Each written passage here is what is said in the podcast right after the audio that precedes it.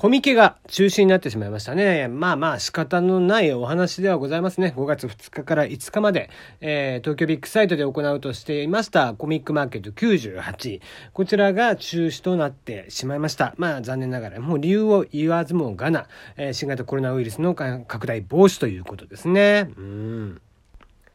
まあ、昨年はね、4日間で75万人を動員するということで、1日あたりの、まあ、動員数という、イベントの動員数としては世界最大級というお話になっているので、まあ、5月であればまだまだおそらくは、えー、感染が完全に縮小しているとは言えない状況でしょうから、えー、そういった中で、えー、現状中止を早めに発表する、まあ、残り1ヶ月、えちょっとという形になりますけども、うん、発表するというのは、まあまあ、賢明な判断なのかなという気がします。まあ、とはいえ、やっぱり、えそういった中でお困りなのは全国のね、えー、もちろん出店される人たち、買いに行く人たち、楽しみに人たち、えー楽しみに知っていた人たちもそうだし、まあ、印刷会社さんとかもね、全国の会社さんもあったりとかして、うん。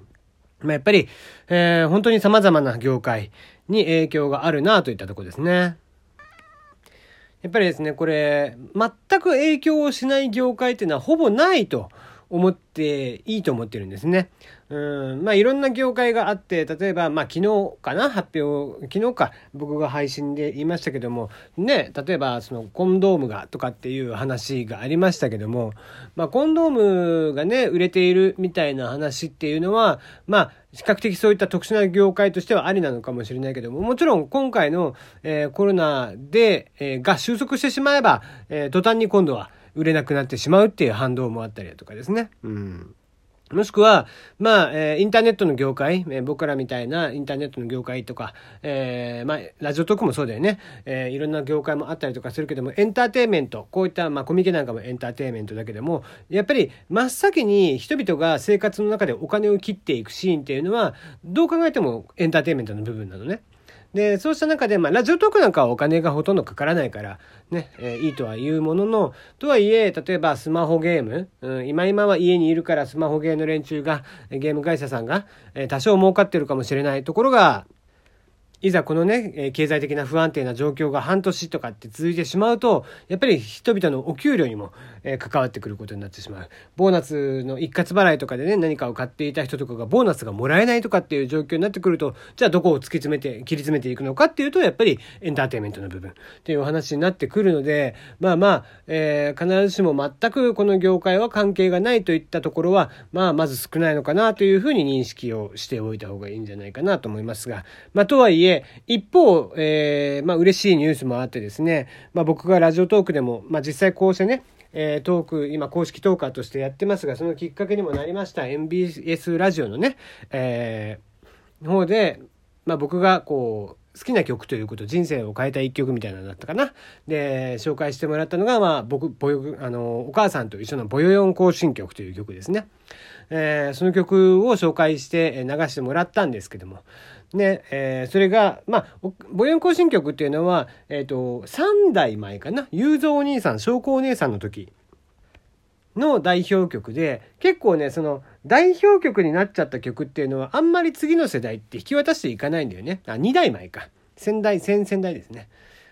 で、えー、匠お姉さん、大好きお兄さんになってからは全然歌われてなかったんですけども、震災の、えー、あった、えー、戦車があってしばらくしてですね、まあ、通常の、えー、収録というのがやっぱりできなくなっていた、え、通常の放送というのもできなくなっていた中で、え、久々にこの母音行進曲をやっぱり子供たちもすごく我慢をしていて家で、えー、じっとしなければならないような期間があってその期間の中できっと子供たちにやっぱり元気が与えられるんじゃないかって言って、えー、満を持してこの曲を歌ったというのがあったんですけども今日お母さんと一緒でやっぱり同じような形でコロナでね、えー、いっぱい我慢をしている全国の、えー、子供たちそして、えー、全国のお父さんお母さんたち、えー、その方たちに向けてこうして母音行進曲がまた改めて今のお兄さんお姉さんで歌われたっていうのはすごく大きなことなのかなと。平成後半になってからの、まあ、もはや代表曲、えー、まあ、雄三兄さん、翔子姉さんの曲ではあったけども、お母さんと一緒の、えー、平成後半の代表曲といっても、えー、過言ではない、この母音行進曲はですね、うん、今日、えー、今の世代のお母さんあお兄さんお姉さんで歌われたっていうのはちょっと、えー、なんかじんとくるものがあったなとあのこういうこう我慢を虐げられている中でも、えー、少しでも希望が持てる、えー、感じがするなというのを印象を受けましたね。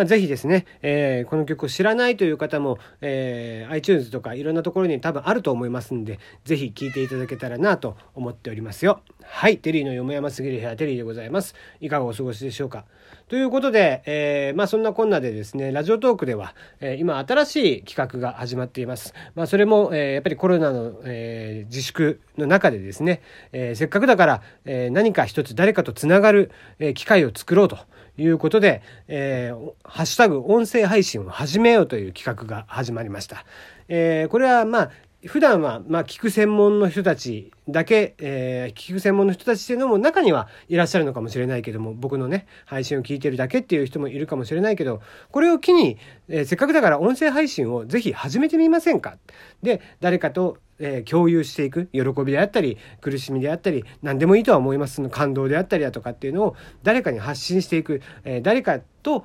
えー、まあ、目の前にいるわけではないんですけどもこうしてね、えー、僕が話すことを誰かが聞いてくれるそうして、えー、思いを共感してつなげていくという作業を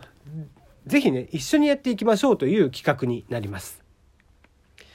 えー、まあ、今回ねお金が絡んでいるんです。であの一応5日間連続でこのテーマを踏まえたトークをちょこっとすると、えー、その人たちに、え、30万円山分け、アマゾンのギフト券ですけど30万円山分けとなります。なので、えっ、と、僕は一応5日間続けるつもりなんですけども、今回は、えっ、と、年末年始マラソンの時にはですね、えっ、と、10日間連続でやってたらっていう、あの、50万円みんなで山分けみたいなのがあったんですけども、えっ、と、今回に関しては僕は辞退をします。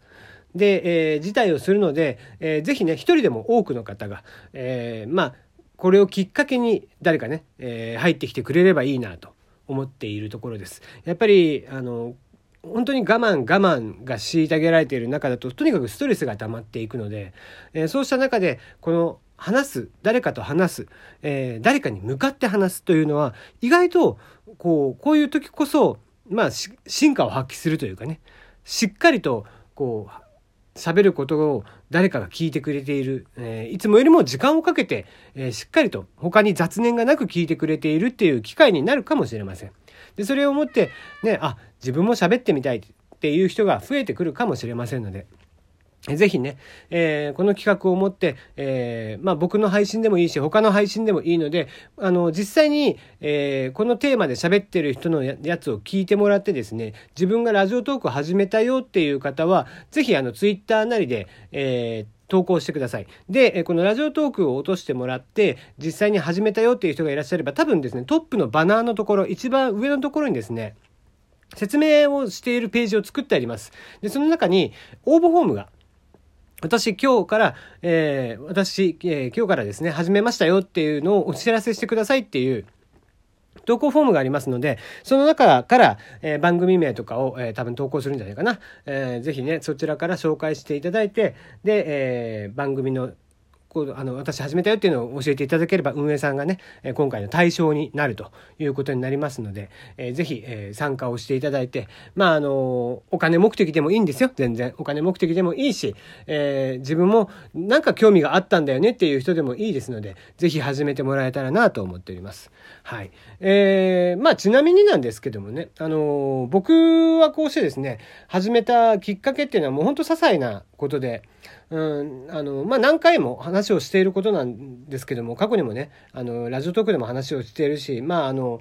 えー、この間出た、えー、井上彩さんのね、ラジオ、井ノ口彩子さんの、えー、ラジオでも話した通りですし、もともとはこう、 Voicy というものを、えー、他のね、音声媒体で、あの、話をしてたんだよね。で、そのきっかけも、たまたま、 Voicy という会社が資金調達をしましたっていうのを見て、えー、なんか面白そうなことをやってる会社だなと思って見たら、ちょうど喋るパーソナリティを募集してるということで、まあ、うん、どうせ今だったらまだね人も、えー、いないだろうし、うん、まあやってみようかどうせ通るだろうからって思ったら案の定通ったっていう。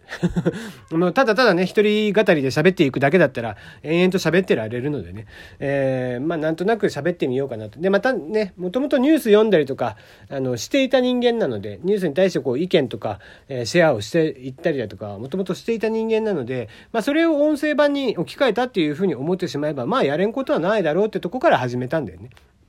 うん、それがこうしてもう丸3年かな、えー、続けていますけどももうすぐ多分1000回ぐらいになるとは思うんですが、えー、そんな形で続けておりますのでね。意外とこうして毎日喋っているとですね、まあ、頭の運動にもなりますよ、うん、あとは、うん、やっぱりリアクションをねもらえた時ですよ。あのツイッターでシェアをしてってもらって、それに対してこう少しこう意見を書いてあったりだとか、感想を書いてくれたりだとか、あとまあ、えー、投稿フォームに、え感想を送ってくれたりだとか、おはがきというかメールをね、送ってくれたりだとかしてもらえると、あ、一人でも聞いてくれてる人がいるんだなっていうふうに思えると、まあやっぱりまだ続けていきたいかなとかって思っちゃうんで、うん、やっぱりうん一人でねどうして喋ってるだけなのでなかなかリアクションが取あの反応がないっていう時には、えー、やってても意味あんのかなとかって思うこともあるけどもとはいえなんか一回やめちゃったらもうねあの二度と戻ってこない気もするし。うん、今今はたまにこうして、えメールをもらったりだとか、まあ、大喜利やって、え、みんなでボケてもらったりだとかもしてますし、えー、なんとなくずっと続けてられますんでね。あのー、まあ、音声を取るだけっていうのは非常にね、あの、楽なんですよ。やっぱり女性であれば、例えば、え配信をするってなるとお化粧もしなきゃいけないとかっていうのがあったりとかするんでしょうけども、えーね、こうしてスマホ1台で目の前にスタートボタンを押して喋るだけっていうのはすごくハードルが低いですのでね。